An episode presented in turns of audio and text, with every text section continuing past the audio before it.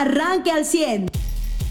Hoy es el día de en los Estados Unidos. Eh, hoy eh, también eh, se decide el futuro de muchos mexicanos en la Unión Americana, pero también el futuro de nuestro país, porque dependerá del ganador la relación que pueda tener México y el desarrollo que pueda tener México con un gobierno, pues aquí en México, que ha sido incapaz en dos años de eh, mejorar la situación eh, de los mexicanos, la situación en la que se encontraron, incluso empeorándola. Mariano, muy buenos días. Hoy es el día de en Estados Unidos. Así es, y bueno, pues en el cierre de Biden ayer eh, hubo un aire ya de triunfo, o sea, él ya se, él dijo ya es tiempo de que regrese a la, democracia al país y o sea, habló como en un sentido de de que a partir de ahora prácticamente ¿no? ya, ya habría ganado hoy las elecciones. Y Trump lo que hizo fue tener una postura un poco más parecida a la de AMLO, que es el que es su amigo aquí en, en México, y dijo que desde ahorita, que ya desconocía los resultados, entonces pues no sé si eso es adelantar ya eh, este, que es una derrota para él, y es lo que ya presiente, y es por eso que toma esta actitud en, como para las elecciones. Sin embargo, bueno, pues pues todavía no se, todavía no se define, todavía no eh, hay un... O sea, sí bien hay unas, hay entrevistas, hay encuestas, hay, este, no sé, muchas maneras de medir las preferencias, pero pues todavía no hay nada que esté consolidado sobre quién podría ser, ¿no? Y este, la única, digamos, que duda que queda es, pues ya alguna vez las encuestas, estas mismas que ahorita están poniendo a Biden como el ganador, pues han fallado. Y nada más por eso está la duda, ¿no? Porque todo lo demás apunta a que así es pero pues falta ver precisamente eso. Sí, ya se abrieron los colegios electorales en Estados Unidos, al menos en ocho estados de la Unión Americana, para que empiece la votación. Eh, ya votaron 90 millones de norteamericanos vía correo. Eh, eh, faltan otros 43 para llegar a los 138 más o menos que tienen prevista. La buena noticia para los norteamericanos es que será una de las votaciones más copiosas en la historia de los norteamericanos, aún y con pandemia, porque no hay que olvidar que Estados Unidos sigue siendo el país número uno en el mundo con más contagios y más muertos. De hecho, esta, esta situación que hoy viven los americanos en la pandemia le ha costado muchos puntos en las encuestas a Donald Trump por un mal manejo de la pandemia, como seguramente al presidente de México le van a costar en la próxima elección. No hay que olvidar que México está en el top 5 de países con mayor eh, número de contagios y muertes, so pena de las estadísticas oficiales que ha reconocido el propio gobierno federal, podrían hasta multiplicarse por 10 eh, en nuestro país, dicho por el propio subsecretario de Salud, López Gatel. Eh, entonces, si analizamos, Mariano, y si observamos que la posibilidad de que Trump pierda la presidencia de la República y una de las razones sea justamente el, el, mal manejo de la pandemia, podemos ir adelantando lo que podría pasar en nuestro país. Ahora se abren dos, escenarios. Eh, eh, en el triunfo de Trump, eh, para Andrés Manuel López Obrador no habrá tanto problema. Para los mexicanos sí, porque seguiremos teniendo un presidente sometido a los caprichos y deseos del presidente norteamericano. si gana Biden, también el presidente estará en problemas, pero los mexicanos no tanto porque eh, Joe Biden será, por lo menos eso, sí, eso es lo que creemos y lo que los analistas observan, porque Biden será mucho más negociador con el pueblo mexicano, con los empresarios, eh, con los grupos que no están a favor del presidente. Eh, el panorama para el presidente y para su gabinete pinta muy complicado. sin embargo, al ganar Trump, al ganar Trump, pues dicen que más vale viejo por conocido que, que, bueno por conocer, por lo menos para el presidente sería así. estos dos escenarios pintan para México como una posibilidad eh, eh, de continuidad a lo que ya tenemos y la otra posibilidad de algo nuevo, ¿no? Y de negociaciones nuevas para el gobierno mexicano eh, y, por, consecuencia para los ciudadanos. Ahora, lo, más importante de la elección de los Estados Unidos es que se mantenga un ambiente de calma y de tranquilidad allá en los Estados Unidos, porque el, ambiente está muy caliente, Mariano, ha habido manifestaciones y la declaración del presidente Trump de adelantar su desconocimiento a los resultados de las elecciones, ya de por sí coloca o, eh, prevé un ambiente hostil. Eh, ya por la noche, ¿no? Cuando empiecen los conteos. En Texas, Joe Biden tuvo que cerrar su, eh, tuvo que cancelar su cierre de campaña, o el cierre de campaña que tenía previsto para el estado de Texas, porque muchos republicanos salieron a agredir a demócratas. Texas es uno de los estados claves que podría cambiar el, rumbo de la elección en este tema de los distritos o, de los 240 votos que cuentan además por el número de votos que haya alcanzado cada candidato en cada estado. Texas no estaba en esa situación, Texas era un estado republicano y que podría, si no cambiar a, demócrata, no garantizarle a Trump el triunfo eh, con los republicanos. Eh, y en Texas, pues hubo eh, ambiente hostil. Y lo que hace el presidente Trump es eso, lo que ha hecho los últimos cuatro años de su mandato y la campaña, dividir como un presidente que está de vecino de él, dividir, hacer encono, buscar pelea. Eh, eh, buscar eh, la congestión política y, social para que la gente diga, bueno, este tipo es el que nos está salvando. Hoy me parece que será un día muy importante para la historia también de América Latina. los chinos están a la expectativa, los rusos están a la expectativa.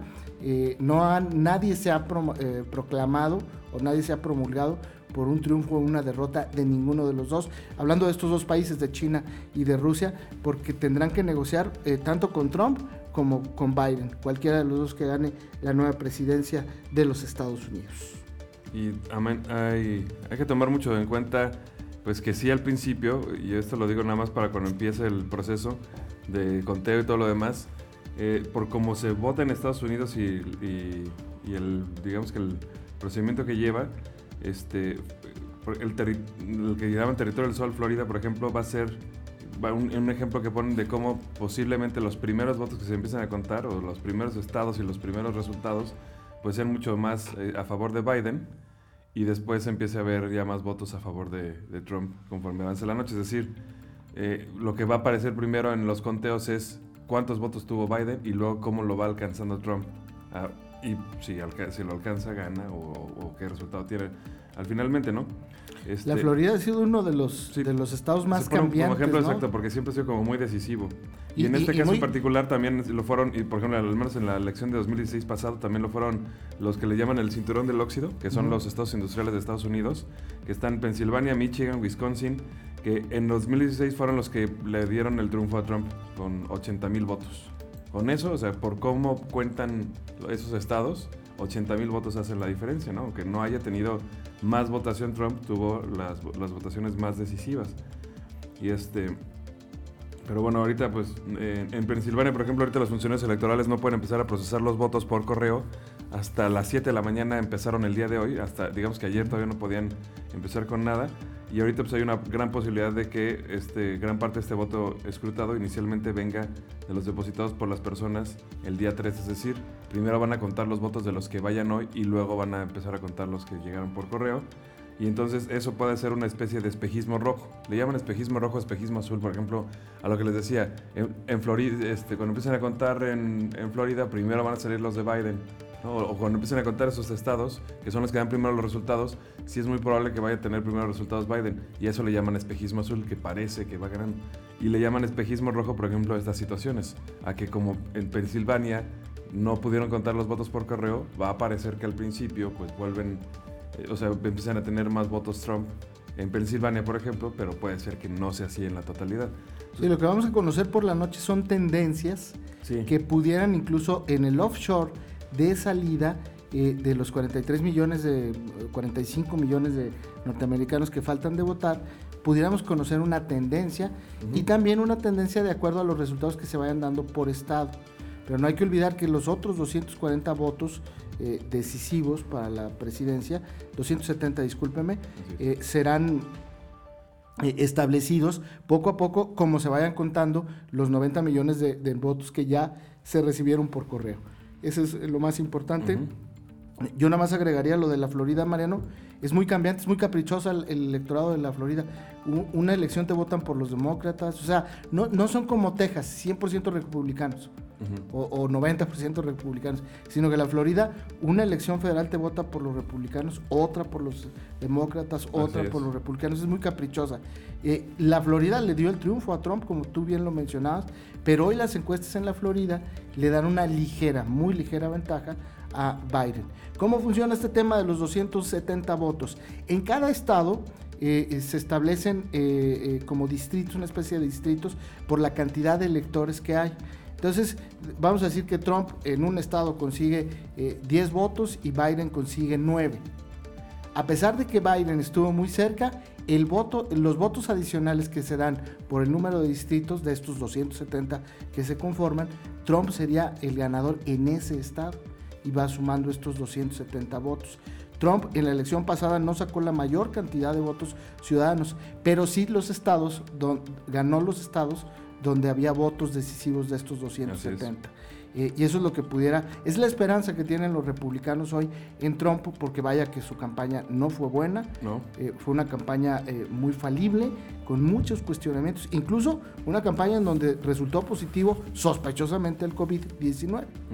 Digamos que ahorita lo que necesita Trump es que además los, las encuestas se equivoquen más de lo que se equivocaron en 2016, que no sé qué tan factible sea, pero este, pues sí hay, este, o sea, sí hay varios obviamente errores, digamos que rangos de error que pueden tener los sondeos de una elección presidencial, pero pues si están más apegados, digamos, a, la, a, corregir los errores de la vez pasada, pues Joe Biden obtendrá la victoria más decisiva en una elección presidencial en tres décadas. O sea, si, digamos que si gana como están ahorita las encuestas, este, sería, o sea, más clara el, el, resultado de la elección que el que tuvo Bill Clinton en el 96, que es hasta ahora el, digamos, la elección más, con más diferencia de votos.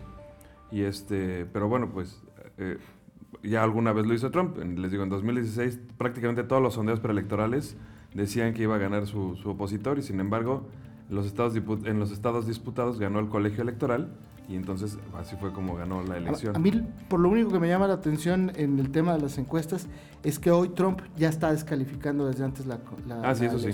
Y ayer que salió en, su cierre, que me en la pasada elección, eh, todo el tiempo dijo que iba a ganar.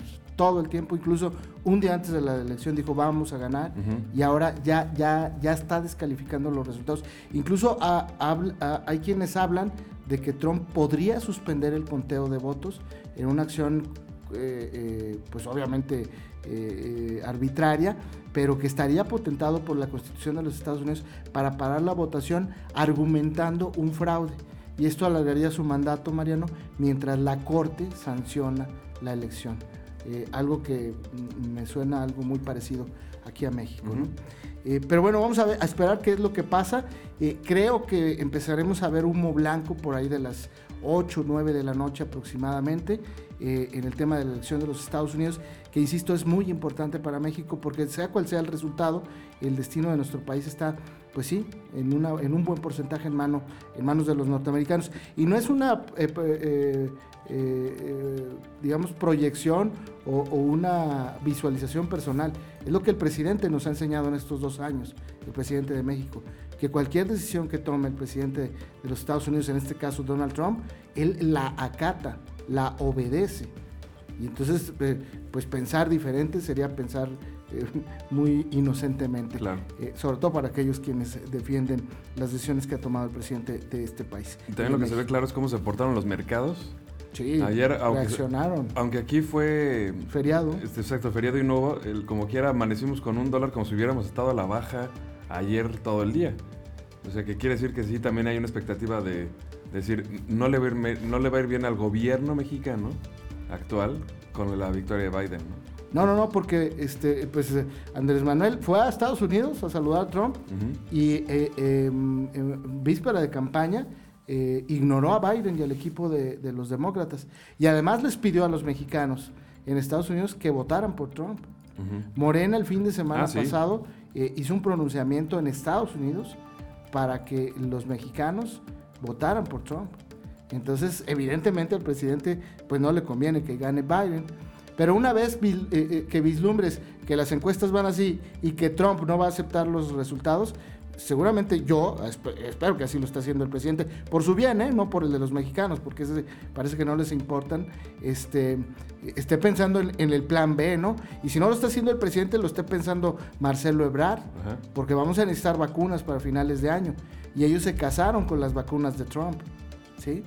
Ayer eh, me parece que... los- y te fijas, no llegaron antes de la elección. No, no llegaron, no. Yo me equivoqué, yo pensaba que llegarían y no llegaron y, y me parece que ese va a ser otro de los pone- eh, atenuantes para que Trump gane. No, pero pone además todo el panorama este, de la posibilidad de que llegaran las vacunas antes de, o sea, en el 2020 ya Eh, lo... ya no, se, se empieza a, di- eh, a- a- a disuadir esa Así es. posibilidad, ¿no?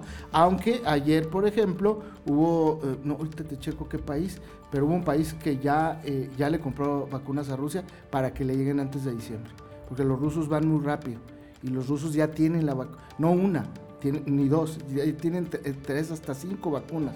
Y ya han pedido a la OMS, OMS que se las valide. No ha respondido la OMS y yo no veo al gobierno mexicano pues platicando con los rusos ahorita, ¿no?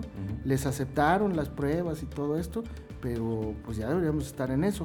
Eh, la situación, insisto, está muy interesante en el análisis y me parece que eh, en México deberemos estar pendientes. También en un estado como el nuestro, Mariano, que somos frontera con los norteamericanos, somos frontera con Texas y que nos debe importar y interesar el resultado de la elección el día de hoy. Tampoco he escuchado pronunciamientos de políticos coahuilenses ni de gobernantes eh, en un tema que a mí me parece fundamental, ¿no? Pero bueno, este, eh, vamos a esperar qué es lo que pasa y a ver si después del resultado hay estos pronunciamientos. Usted ya está informado.